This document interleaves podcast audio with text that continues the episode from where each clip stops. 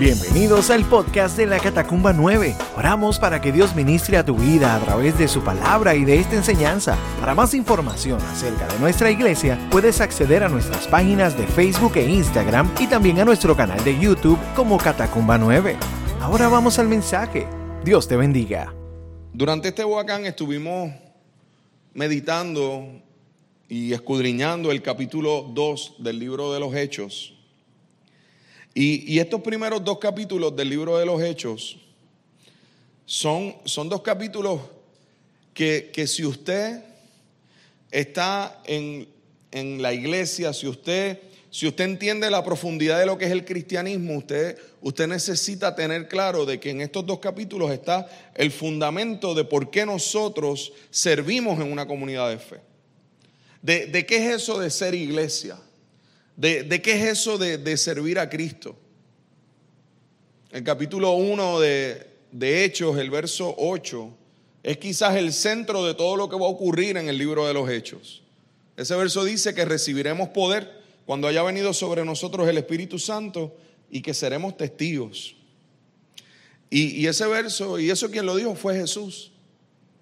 Y, y dentro de lo, que, de lo que vemos en la Escritura, vemos cómo, el libro de los Hechos entonces se basa en cómo el poder del Espíritu Santo fue manifestado en la vida de aquellos discípulos que tuvieron un tiempo de preparación con Jesús durante tres años.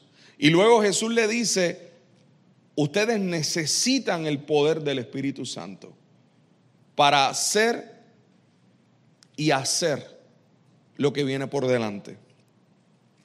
Por ende, cuando entramos en el capítulo 2, que fue lo que estuvimos entonces escudriñando, es precisamente el relato que Lucas nos hace sobre lo que ocurrió cuando estos discípulos estuvieron dispuestos a, esperar. Eh, Pastor Tito, Titus, el viernes nos compartió que somos vivos, ¿verdad? El, tema de todo el Huacán fue iglesia viva. Y Tito nos compartió que, que nosotros necesitábamos estar vivos para ser llenos del Espíritu Santo. Pero para, que, para poder estar vivos necesitábamos haber chocado con la cruz. Cuando tú chocas con la cruz, es un momento que algo pasa en mi vida de tal forma que yo empiezo desde ese momento a ver la vida de una forma diferente. Chocar con la cruz implica entender lo que Jesús dijo, no, nos recordaba a Tito de que Él había venido para que tuviéramos vida y la tuviéramos en abundancia.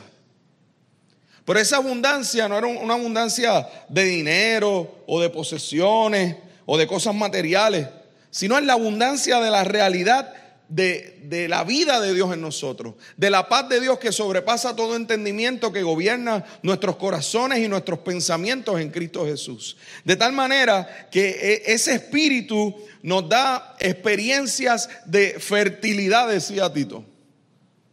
Y esas experiencias de fertilidad hace que yo pueda entonces vivir en fruto, porque soy alguien que está plantado junto a corrientes de agua que da su fruto a su tiempo y que su hoja no cae y que de mi interior brota un río de agua viva y ese río de agua viva entonces implica que hay fertilidad y que hay frutos en mí. Que estoy vivo en el Señor porque choqué con la cruz y porque su Espíritu Santo me llenó. Pastor Rick nos compartía que cuando yo estoy lleno del Espíritu, entonces yo puedo alcanzar a otros, pero que yo puedo alcanzar a otros porque fui primero alcanzado por Cristo. Y que ese alcance de Cristo fue algo tan sobrenatural y tan glorioso que me llenó de su Espíritu Santo para yo poder entender que esa verdad liberó mi vida de toda oscuridad. Y nos regaló cuatro puntos que después los lo puede buscar luego en, en, en, la plataforma de, ¿verdad? En YouTube y en Facebook. Pero Él nos regaló que la verdad, cuando yo la proclamo, sigue llamando la atención. Que la verdad de Cristo, no importando el mundo que estemos viviendo, esa verdad sigue provocando que aunque haya muchas mentiras alrededor, aunque haya mucha falsedad, aunque haya mucha oscuridad alrededor nuestro, la verdad sigue siendo algo que llama la atención profundamente. El segundo punto que nos regaló es que necesitamos conocer el mundo actual. Necesitamos conocer el mundo en el que Dios nos ha puesto, porque el mandato de Dios fue que fuéramos al mundo, no que esperáramos que el mundo viniera a nosotros. Nos habló de que es más fácil evitar los temas, los temas controversiales de este tiempo, pero si nosotros evitamos esos temas, temas controversiales, jamás vamos a poder llegar al corazón de la gente. Y que necesitamos en este tiempo donde hay tantas cosas que se mueven alrededor, necesitamos aprender a escuchar antes de atacar. Que escuchemos para conocer. Y que de esa manera nos llevó al tercer punto, que pudiéramos hablar con, con libertad y dejar la comodidad del silencio. Esa frase me fascinó. Digo, hay que dejar la comodidad del silencio. Porque cuando nos quedamos en silencio, entonces nos perdemos la oportunidad de, de, compartir esa verdad que nos ha hecho libres. Y sí hay momentos para, para uno dar testimonio a través del modelaje y de, cómo uno vive. Pero va a llegar el momento donde vas a necesitar hablar y decir por qué vives como vives. Porque si no, va a haber gente que va a pensar que vives de esa forma porque quizás eres, eres eh, crees en X o Y cosas. Pero necesitas decir que, que, que vives de esa forma porque chocaste con la cruz. Porque no es por, por algo bueno que tú pudiste hacer, es por algo glorioso que Dios hizo por ti. Y, el cuarto punto que nos regaló es que entonces el asombro de Dios va a permanecer. Y Dios nos va, los va a dejar a ellos asombrados cuando nosotros accionamos la fe. Pero también nos asombrará a nosotros. Porque no es una cosa más gloriosa que tú compartir la fe y ver cómo alguien puede pasar de muerte a vida de la misma manera que tú, que tú pasaste de de muerte a vida. Así que el Evangelio es un mendigo diciéndole a otro dónde encontrar el pan. ¿Cierto? No, no, no hablamos desde, una, desde un lugar de altivez o de orgullo, sino hablamos desde la humildad. Hablamos desde la necesidad que fue cubierta en nuestra vida y cómo puede ser cubierta en aquellos que están a nuestro alrededor. La oscuridad de este tiempo es densa y quizás se disfraza de diferentes formas pero al final, la luz sigue siendo poderosa para asombrar. Pastor Juan Luis culminó el, ayer compartiéndonos que una iglesia viva es una iglesia que cree lo que Jesús dijo. Es una iglesia que, que Jesús oró para que fuéramos uno y que Dios nos escogió para este tiempo. Que cuando Jesús le dijo este verso de, Hechos capítulo 1, verso 8 que, que acabé de decir, Jesús lo hizo en plural. Eso me fascinó. las cosas simples de la escritura que nos, que nos vuelan la cabeza, como dice Tito. Él le dijo, quédense, esperen y serán. Eh, él les habló en plural. Le dijo, ustedes quédense juntos, esperen juntos y serán testigos juntos. Y, nos, enseñó que, que Jesús dio por hecho que nosotros íbamos a ser testigos. Pero el ser testigos iba a depender de que estuviéramos llenos de su espíritu. Y esa llenura del espíritu entonces es la que provoca que nosotros podamos ser uno.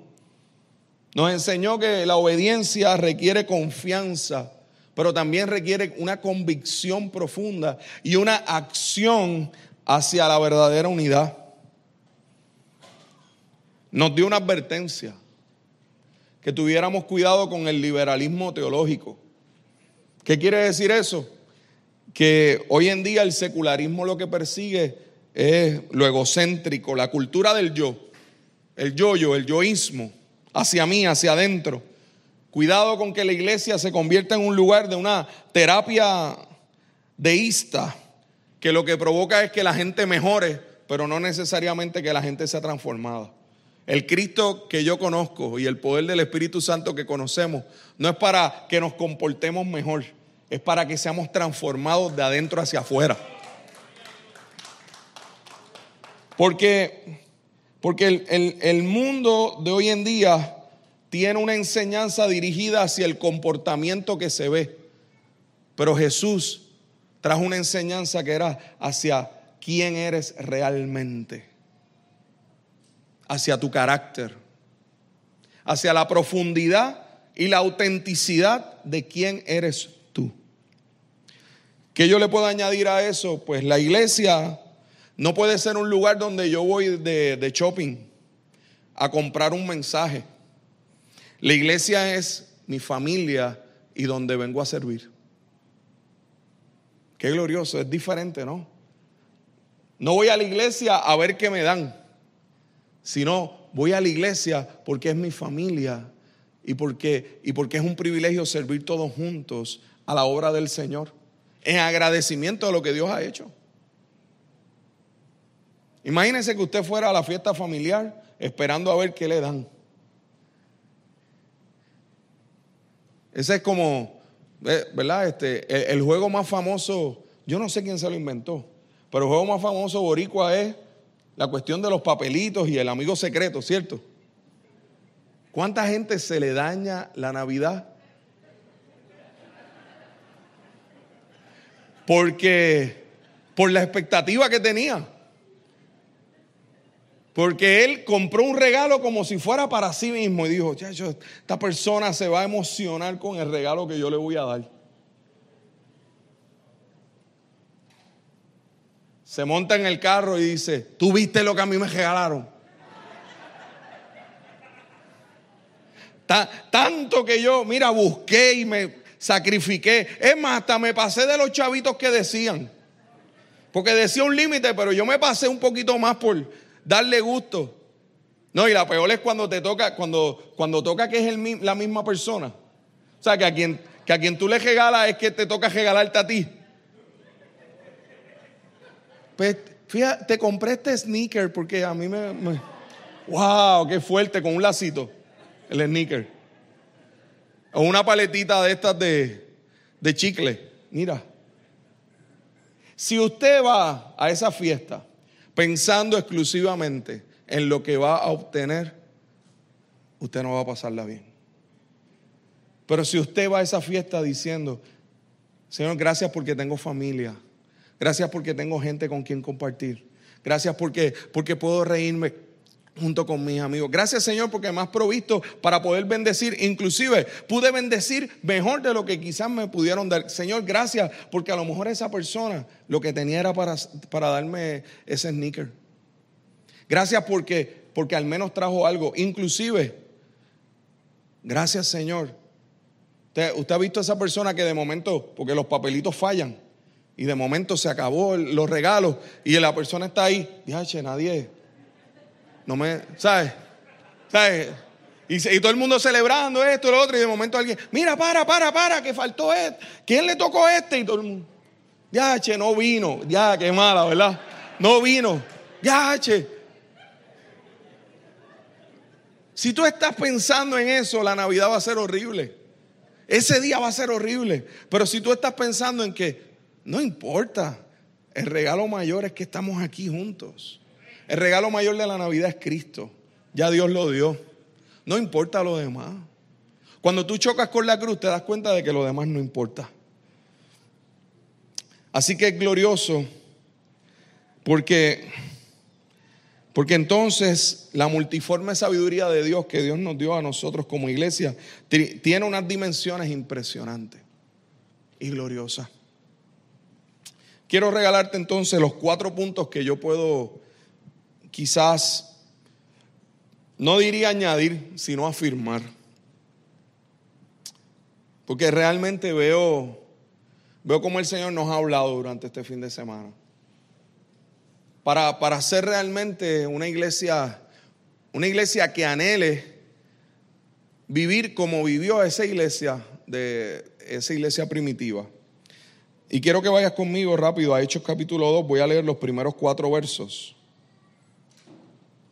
Y dice así.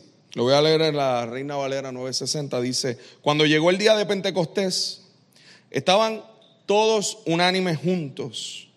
Y de repente vino del cielo un estruendo como de un viento recio que soplaba, el cual llenó toda la casa donde estaban sentados. Y se les aparecieron lenguas repartidas como de fuego, asentándose sobre cada uno de ellos, y fueron todos llenos del Espíritu Santo. Y comenzaron a hablar en otras lenguas según el Espíritu les daba que hablasen. Así que los que recibieron su palabra fueron bautizados y se añadieron aquel día como tres mil personas y perseveraban en la doctrina. Eso es el verso 41. El, el que estoy leyendo ahora es el 41 eh, así que los que recibieron su palabra fueron bautizados y se añadieron aquel día como tres mil personas y perseveraban en la doctrina de los apóstoles, en la comunión unos con otros y en el partimiento del pan y en las oraciones. Quiero, quise unir estos dos, esta primera parte y la última parte, porque, porque creo que hay algo que ocurre y hay una consecuencia con eso que ocurre. El primer punto que quiero regalarte es que el poder del Espíritu Santo nos fue dado para poder ser la iglesia de Cristo. El poder del Espíritu Santo, el Espíritu Santo es Dios, Dios Padre, Dios Hijo, Dios Espíritu Santo. Es glorioso saber que Jesús fue el que dijo, les enviaré el consolador, al quien el Padre enviará en mi nombre, y él les recordará todas las cosas que yo os he dicho. Y Jesús les dijo, les conviene que yo me vaya.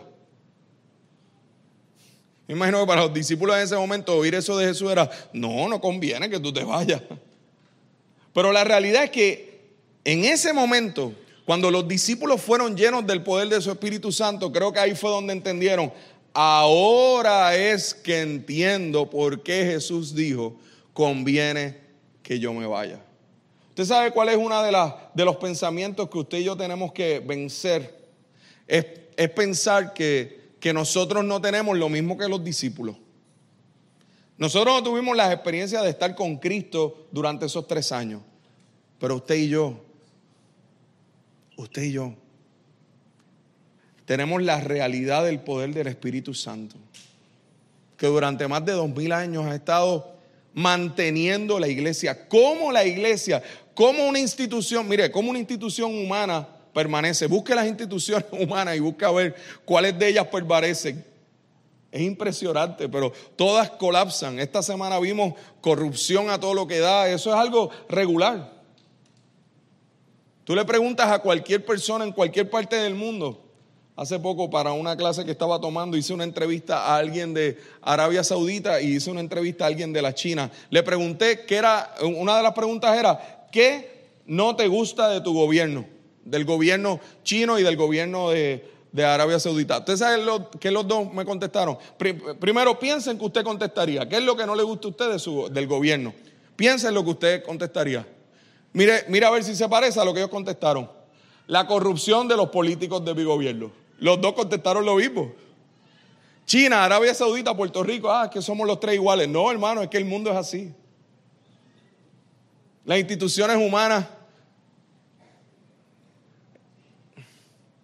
tienen un problema serio cuando no hay un poder sobrenatural que esté.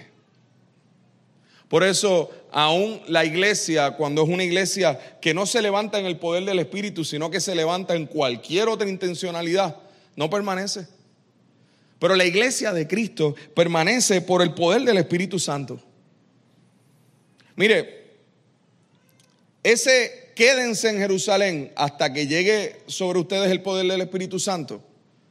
Eso era un riesgo bien, bien fuerte. Usted tiene que entenderlo. Jesús acababa de morir. Pero no acababa de morir de cualquier forma, lo habían matado. Los discípulos en su mayoría eran de Galilea, de la región del norte, y estaban en Jerusalén, el lugar más difícil y complicado, donde estaban los romanos y los judíos enyuntados en medio de todo un proceso de corrupción. Y en medio de todo eso habían matado a Cristo, habían, lo, habían, lo, lo habían acusado, le habían hecho el juicio más rápido de la historia. Y en menos de tres días Jesús estaba muerto.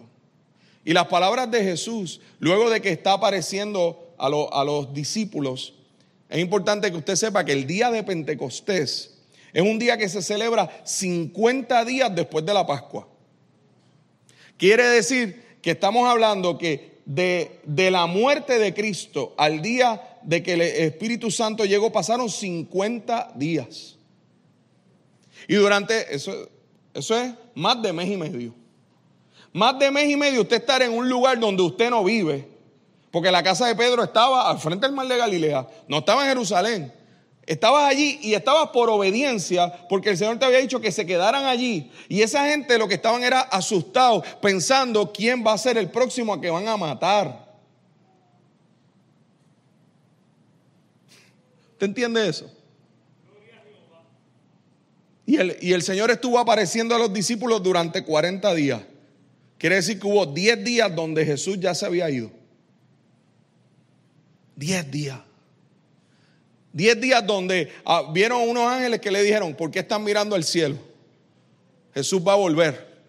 Y en esos 10 días, imagínense ellos esperando, bueno, ¿cuándo es que vuelve? Que vuelva pronto. Porque, porque recuerde que ellos lo que estaban pensando, si Él viene ahora, chachos, ahora es que tiene todo el poder, que vuelva ahora. Pero cuando estaban todos reunidos, de momento, a ese día de Pentecostés, sentados todos, vino un estruendo, un viento recio que llenó toda la casa donde estaban. Y todos fueron, y dice todos. Y no estaban los doce nada más, habían 120. fueron llenos del Espíritu Santo. Aunque quedarse era un riesgo, quedarse era obediencia. Y esperar por ese derramamiento y ese poder requiere valentía. Una iglesia viva tiene valentía de, de esperar en el poder del Espíritu Santo. Necesitamos vivir en el poder del Espíritu Santo para poder predicar entonces con firmeza. Y obviamente ahí la palabra habla de las lenguas. Quiero, quiero tomar un paréntesis rapidito para explicar esto. En ese momento el Señor permitió que esas lenguas fueran repartidas sobre, sobre diferentes, cada uno de los discípulos tenían lenguas repartidas diferentes. El día de Pentecostés era un día donde todo el mundo venía a Jerusalén. Y venía a Jerusalén a celebrar esa fiesta, precisamente. Y venían, ¿de dónde? de todos lados, judíos y, y, gente convertida al judaísmo. ¿De dónde? Partos, medos, elamitas, árabes, cretenses. O sea, era de todas esas regiones, Panfilia, todas esas regiones de Asia, toda esa gente venía. Y cuando esta gente empezaron, se fueron llenos del Espíritu Santo, lo que hicieron fue inmediatamente salir hacia afuera. Ellos no se quedaron ahí. Eso me muestra lo que es una iglesia viva. Nosotros estamos aquí como iglesia y, procuramos la llenura del Espíritu Santo, pero ¿para qué es? Para, para llevar esa luz, para alumbrar, para predicar este evangelio. Eso fue lo primero que ellos hicieron. Ellos no se quedaron con esto. Ellos salieron y cuando salieron empezaron a hablar en otras lenguas y, ¿qué, y qué pasaba? Que los que estaban allí, que, tenían como sus lenguas originarias y maternas o, otros idiomas, empezaron a oír las maravillas de Dios en sus propios idiomas, eso lo, los impactó. No dice quién hablaba qué, pero lo que sí se dice era que, que estaban de diferentes eh, nacionalidades. Y eso nos muestra lo glorioso que es el Señor, como a través del Espíritu trae entonces la palabra de verdad, no importando de dónde tú seas, no importando raza, no importando, no importando eh, nacionalidad, no importando si eres hombre o mujer. Qué glorioso es este Evangelio, que no tiene restricción para nadie. Obviamente, después de dos mil años, la gente piensa que hablar en lenguas es el único indicativo de tener el Espíritu Santo. Pero esa no es la realidad. Esa es una de las manifestaciones del Espíritu. Pero hay, hay muchas más y hay dones del Espíritu. Y no quiere decir que el que una persona no hable en lenguas no tiene el Espíritu Santo. Es bueno saberlo porque usted sabe qué. Luego en ese mismo capítulo, ¿qué es lo que ocurre? Que es un buen capítulo para usted luego estudiar con, con mucha calma. Pues Pedro comienza a hablar. ¿Y qué comienza a hacer? Toda una exégesis del Antiguo Testamento. Toda una explicación de por qué ellos estaban, porque, porque lo que empezaron a decir los demás era que ellos estaban borrachos. Esta gente está borracha. Y Pedro dice, no, no, mis hermanos, esta gente no es tan borracha.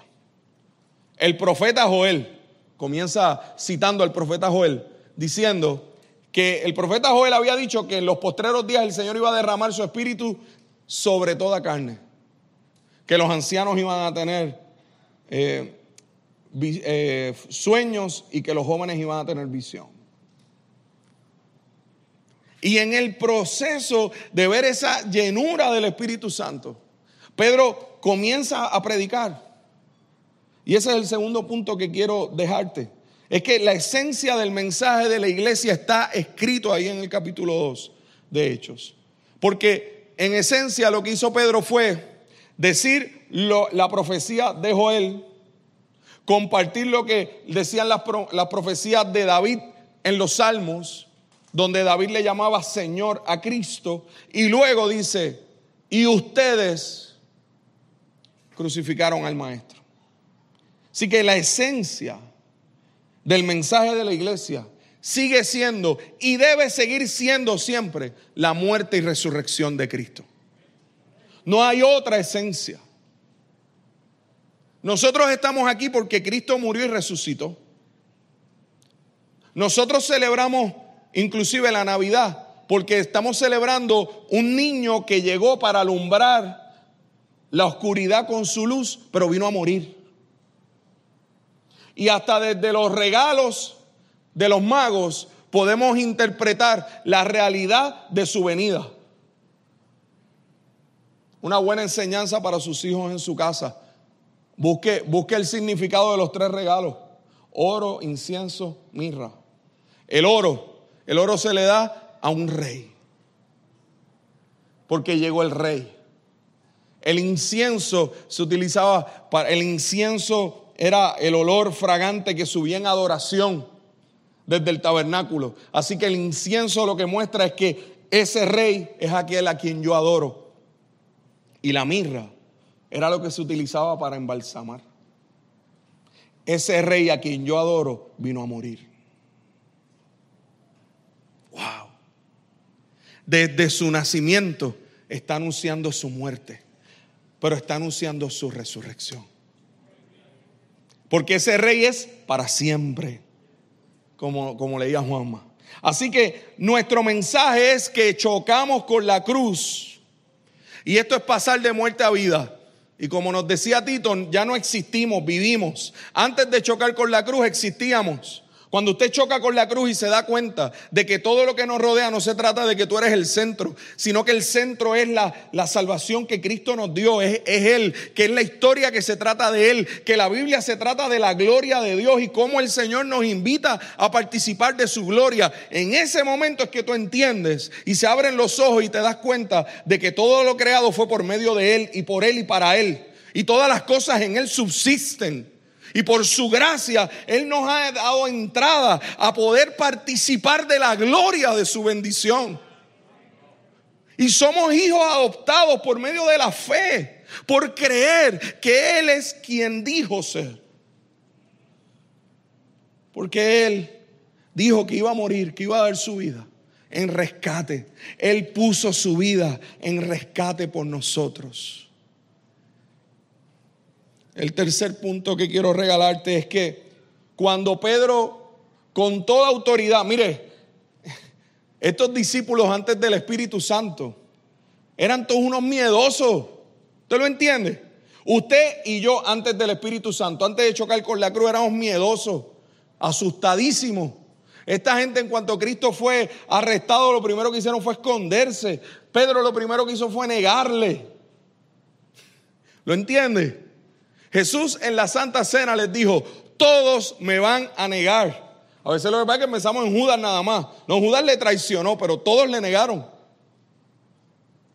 Y ese Pedro que había negado tres veces, y ese Pedro que había vuelto a pescar y que Jesús tuvo que ir a buscar a Galilea, porque Pedro arrancó para allá, para Galilea, después fue que volvió a Jerusalén. Ese Pedro se paró allí con valentía y dijo, ustedes necesitan entender que crucificaron al dador de la vida, pero que éste resucitó. ¿Y usted sabe qué dijeron la gente que estaban allí? Hicieron una pregunta. ¿Qué debemos hacer? ¿Qué debemos hacer?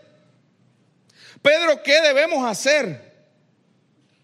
Porque una cosa es que las palabras puedan de un ser humano puedan convencer. Pero cuando son unas palabras que provienen del Espíritu, penetran hasta lo más profundo de tu corazón. Si hoy tú crees que estas palabras están penetrando a tu corazón, porque yo las estoy diciendo con fuerza, te equivocas. Estas palabras están penetrando a tu corazón porque es el Espíritu Santo el que está convenciendo tu vida. No tiene que ver con el portador del mensaje, el poder está en el mensaje. Y allí Pedro, sabiendo que el poder no estaba en él, sino que el poder estaba en lo que él iba a decir. Le contestó la pregunta. El tercer punto es que la iglesia contesta la pregunta del mundo. La iglesia contesta la pregunta del mundo. ¿Qué debemos hacer? ¿Y sabe lo que le contestó Pedro? Arrepentíos y convertíos. De ahí es donde viene la palabra conversión. Pero sin arrepentimiento no hay conversión. Tiene que haber un arrepentimiento, tiene que haber una metanoia, que fue la palabra que él utilizó allí. Metanoia, cambio de mente. Porque cuando hay un cambio de mente es porque, es, porque eres transformado por completo. Y esa metanoia era la que Pedro regularmente oía de cuando Jesús decía, y amarás al Señor con toda tu alma, con todas tus fuerzas, con toda tu mente, con todo tu corazón. Jesús no estaba dividiendo en cuatro las cosas, no, él estaba diciendo, él, estaba diciendo con todo esto que es la totalidad de tu ser. La totalidad de tu ser es fuerza, mente, pensamientos, alma, corazón. Y allí Pedro lo que estaba diciendo es, arrepiéntanse en todo su ser. Choquemos con la cruz.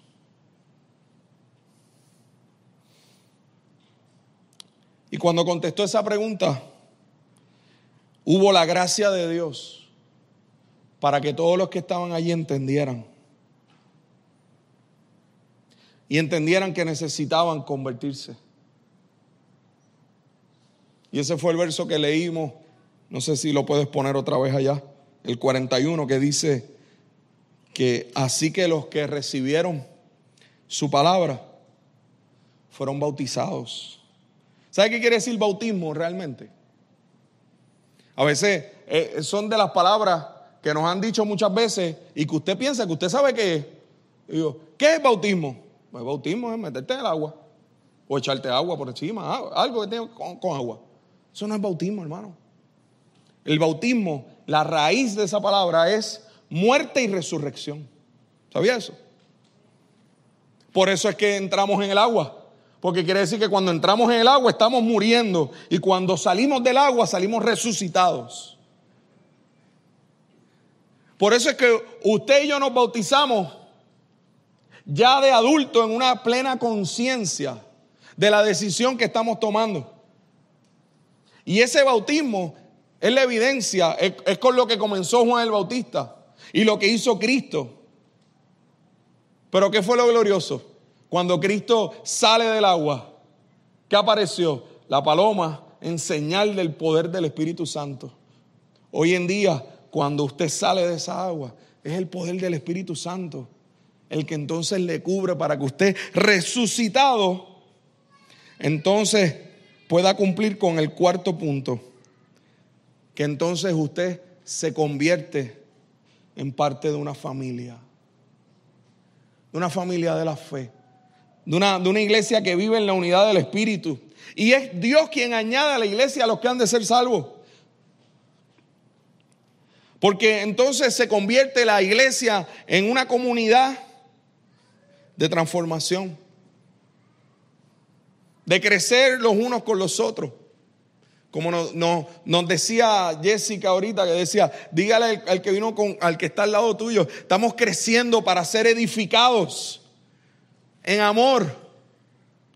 Y en ese proceso podemos accionar las enseñanzas de Cristo en nuestra vida, porque el Espíritu Santo está en nosotros.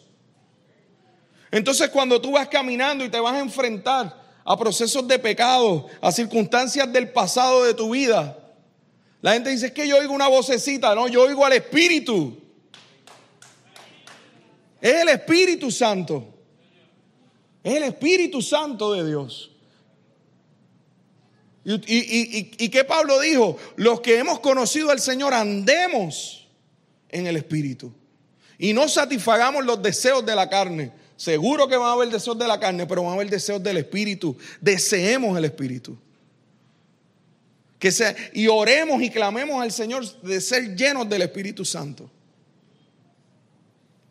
Y, yo, y, tengo que aquí recapitular que, que Titus dijo la frase más gloriosa de este fin de semana. La voy a repetir, Titus. Y es que nosotros somos llenos del Espíritu Santo, pero nosotros somos como un tanque. Y ese tanque tiene un boquetito. Y te llenas del Espíritu, pero mira, se vacía por tu carne. ¿Y qué necesitas entonces? Ser lleno del Espíritu siempre, constantemente. Por eso necesito constantemente ir a la palabra, no importa cuántas veces la haya leído. Inclusive mientras más la he leído, más peligroso puedo ser, porque puedo pensar que ya me la sé. Por eso, por eso necesito congregarme, no porque el pastor le gusta que yo me congregue o porque, o porque es chévere hacerlo, es que lo necesito. Necesito congregarme, necesito estar en, la congregación de los santos, necesito ver a los hermanos. Porque a través de todo eso Dios me habla. Y Dios me reconforta. ¿Cuántas veces yo he venido a la iglesia y quizás no me he acordado ni de lo que yo mismo he predicado? Pero me acuerdo de ese abrazo, de ese acompañamiento, de ese, wow, pastor, qué bueno que estamos juntos, qué bueno que estamos caminando juntos. Y eso reconforta mi fe. ¿A cuánto le ha reconfortado la fe eso?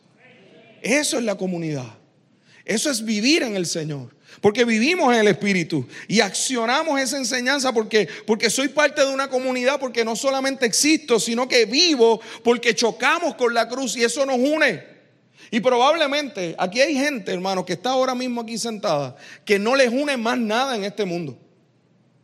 Que sus mundos son totalmente diferentes sus metas, sus sueños, su dirección. Es más, aquí hay gente que probablemente los deja solos cinco minutos y se dan cuenta a los cinco minutos de que jamás hubieran estado el uno con el otro. Pero nos une Cristo. Pero nos une su espíritu. Y eso es sobrenatural. Eso es glorioso. Porque me enseña a vivir con la verdadera diversidad. Cuando el mundo dice, ah, que, que la iglesia no respeta la diversidad, ¿qué qué? Dígame cuánta más diversidad hay aquí. Al revés, el mundo vive en, que todos tenemos que pensar igual. En Cristo no tenemos que pensar igual, tenemos que amar al que dio su vida por nosotros. ¿Y sabe qué es lo glorioso? Que el Espíritu entonces nos dirige entonces a vivir como conviene, por medio de la fe. Quiero quiero concluir con el verso que Jessica compartió. Efesios, Efesios 2.18. Porque por medio de Él, por medio de Cristo, los unos y los otros tenemos entrada por un mismo espíritu al Padre. ¿Cuál es el requisito? Fe. Fe. Pero no es fe, ¿verdad? Este, como el mundo habla de, no, tienes que tener fe. Tienes que tener fe en que las cosas te van a salir bien. Tienes que tener fe en que vas a ser mejor. Tienes que tener... No, no, no, no, no, no. La fe tiene apellido. Fe en Cristo Jesús. Fe en el amor de Cristo derramado en nuestros corazones. Porque por Él, por medio de Él es que tenemos entrada por un mismo espíritu al Padre. Así que ya no sois extranjeros ni advenedizos, somos conciudadanos de los santos. Wow, ¿usted sabe lo que es eso? Aquí hay una familia que yo amo mucho, que son los santos. Están por ahí los santos. A Kevin, está Brian, está Yolanda. Yo siempre digo, mira, aquí están los santos. Y lo digo porque porque todos somos familia de ellos. Todos somos de los santos. Somos de los santos, la familia de los santos. ¿Usted sabe lo que es eso? De los que hemos sido santificados por medio de la fe. De aquellos que hemos experimentado que el pecado ya no se enseñorea sobre nosotros porque no estamos bajo la ley, sino bajo la gracia. De los que hemos abrazado la fe de tal manera y el Espíritu Santo nos ha llenado de tal forma que cuando nos enfrentamos al pecado ya no lo podemos practicar. No porque dejara de gustar, sino porque hemos encontrado algo que nos gusta más. Algo que es más glorioso, que es vivir en la santidad de la fe del Hijo de Dios, el cual nos amó y se dio a sí mismo por nosotros. Porque el diseño de Dios es que vivamos en santidad. El engaño es pensar que de la manera donde más vamos a disfrutar es en el pecado. Y a veces yo he oído a gente hasta predicar eso. No, yo sé que el mundo es más bueno que esto. ¿Qué? Nada más. Pues entonces no estás disfrutando a Cristo. Porque al revés, yo miro, yo miro hacia allá y quizás en una etapa en mi vida miraba y decía, wow, wow, qué, qué tremendo sería. Pero ahora cuando uno mira, uno dice, wow, qué tremendo sería que tú estuvieras acá. Entonces eso es lo que levanta nuestro corazón con compasión. Cuando Jesús miraba a la gente y tenía compasión y decía, ah, cuánto quisiera juntarte, cuánto quisiera que estuvieras cerca. Porque no hay cosa más gloriosa que vivir en la fe del Hijo de Dios. No hay cosa más gloriosa que vivir en esta salvación.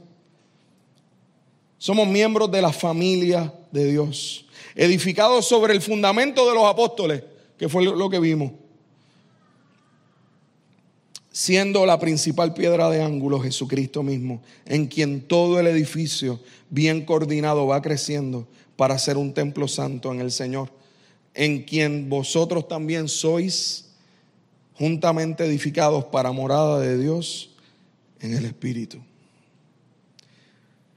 Somos parte de una iglesia viva, de una familia de fe. Perfectos no somos.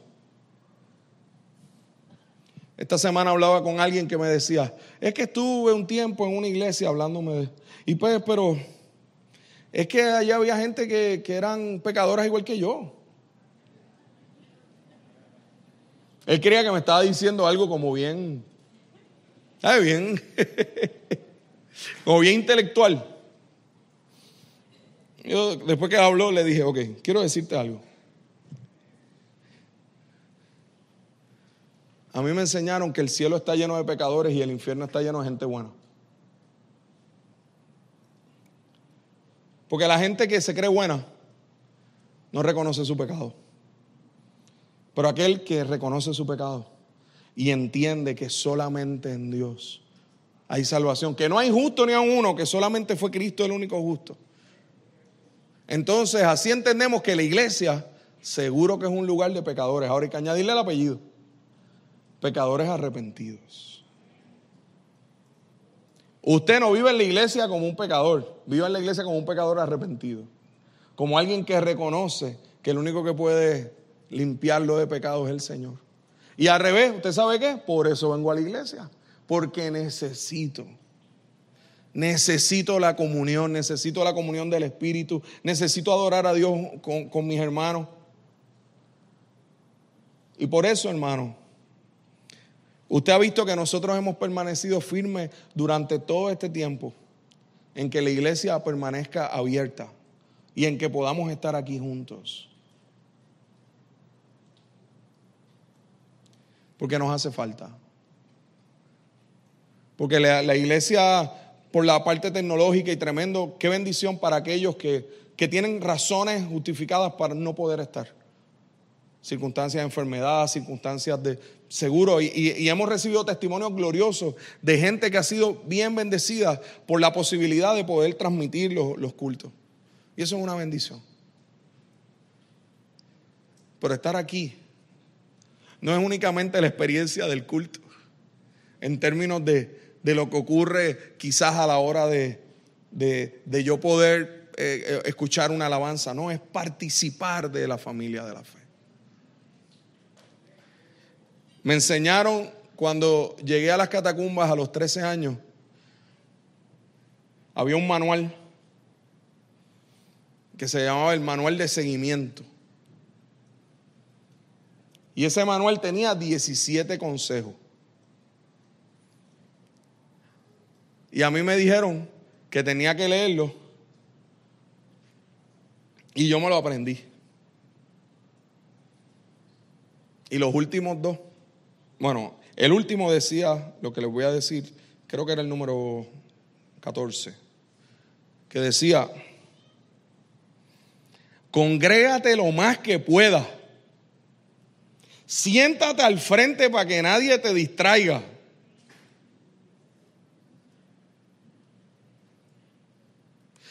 Y una vez acabe el culto, comparte con tu familia de fe.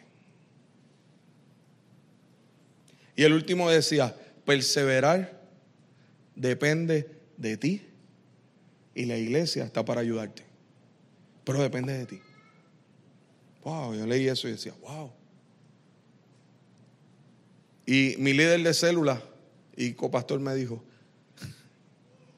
en su en su lengua nativa de 19 años, él tenía 19, yo tenía 13, me dijo, hay que ser un afrentado para el Señor.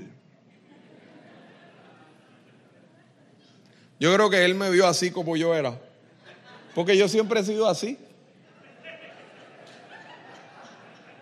Sí, mire, eh, en Kinder yo tenía el pupitre más grande, de, de Kinder para allá, siempre. Ah, este es el pupitre de, de, Ese es mi pupitre. y me siguió hasta sexto grado.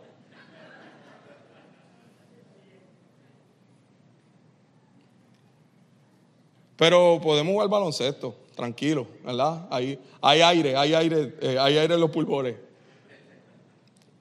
Y si no jugamos fantasy también. Así que, mire, a mí me enseñaron que y se lo enseño a ustedes. Que cuando yo amo a mi familia de la fe, yo crezco. Que cuando yo estoy dispuesto a dar de lo que Dios me ha dado, de los talentos que Él ha puesto en mí, yo crezco. Y que cuando yo no hago eso, yo me estanco. Y caigo en el agua pantanosa que decía, que decía Tito, en lugar de en las corrientes de agua. No, no se desenfoque. Estamos en una batalla espiritual hoy. Y cuidado que no estemos en... Cuidado no. Yo creo que estamos en una de las batallas espirituales más serias que jamás ha vivido la iglesia. Y para eso necesitamos vivir como familia. Vivir juntos y ser una iglesia viva. Y afirmar con todo nuestro corazón en lo que creemos, no importando el lugar donde estemos. ¿Por qué? Porque la verdad de Dios sigue despertando atención y la verdad de Dios sigue asombrando y la verdad de Dios tiene que seguir alumbrando y usted y yo somos luz en medio de las tinieblas que nos rodean. Y como somos luz, abramos nuestra boca y que podamos decirle al mundo y a todos los que nos rodean, yo creo, yo creo en Cristo. Yo creo en que Él es el dador de la vida. Yo creo en el poder de su Espíritu Santo, que es el que puede obrar en cualquier circunstancia. Yo creo que Él murió y resucitó y que vuelve otra vez. ¿Y sabe algo, hermano? Ese mensaje sigue, sigue siendo dos mil años escandaloso. Sigue siéndolo. Porque excluye cualquier otra cosa. En ningún otro hay salvación. Porque no hay otro nombre dado a los hombres en el que podamos ser salvos. Así que es Cristo en nosotros la esperanza de gloria. Si estás dispuesto y dispuesta a afirmar estos puntos en tu corazón, de que el poder del Espíritu Santo es el que nos fue dado para ser iglesia, de que la esencia del mensaje de la iglesia es la muerte y la resurrección de Cristo, de que la iglesia es la que contesta la pregunta de qué el mundo debe hacer, que es arrepentirse y convertirse, y que la iglesia vive en la unidad del Espíritu. Si estás de acuerdo en afirmar estos puntos, ponte de pie conmigo. Y vamos a orar.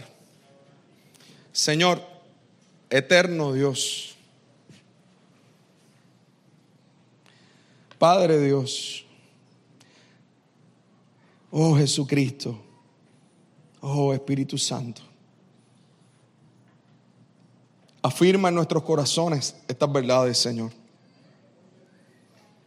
Afirma en nuestros corazones estas verdades. Que tu poder, Señor, se derrame sobre, sobre cada uno de los que aquí estamos, Señor, reunidos ante tu presencia. Señor, necesitamos la manifestación de tu Espíritu Santo en nuestras vidas, que va más allá de, un momento donde, donde quizás somos impactados en nuestras emociones. Es la manifestación del Espíritu que se da en lo cotidiano, en la realidad de nuestra vida, Señor. Donde ese fruto del Espíritu, de amor, gozo, paz, paciencia, benignidad, bondad, fe y amor, se ve claramente en todo lo que hacemos, en cómo vivimos. Esa es la manifestación más gloriosa de tu Espíritu. Que podamos, Señor, predicar con nuestra boca y con nuestra vida. Que la esencia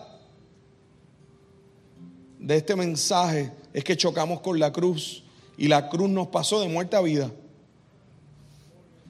Porque, porque en esa cruz, Señor, donde el mundo veía maldición, nosotros vemos la reconciliación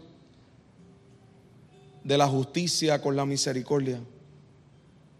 Y allí en esa cruz, Señor, podemos ser crucificados nosotros para poder, para que ese viejo hombre sea crucificado a fin de que podamos resucitar en un nuevo hombre, una nueva mujer, para vivir en ti. Señor, que podamos ser de aquellos que proclaman, que son portavoces de esa, de, contestar la pregunta de qué se debe hacer. Porque somos, Señor, de aquellos, de aquellos de los que portan las buenas nuevas, de aquellos que dicen reconciliados con Dios, porque nosotros vivimos reconciliados contigo. Y que eso nos lleve a vivir en una familia de la fe unida unida que, que crece juntos,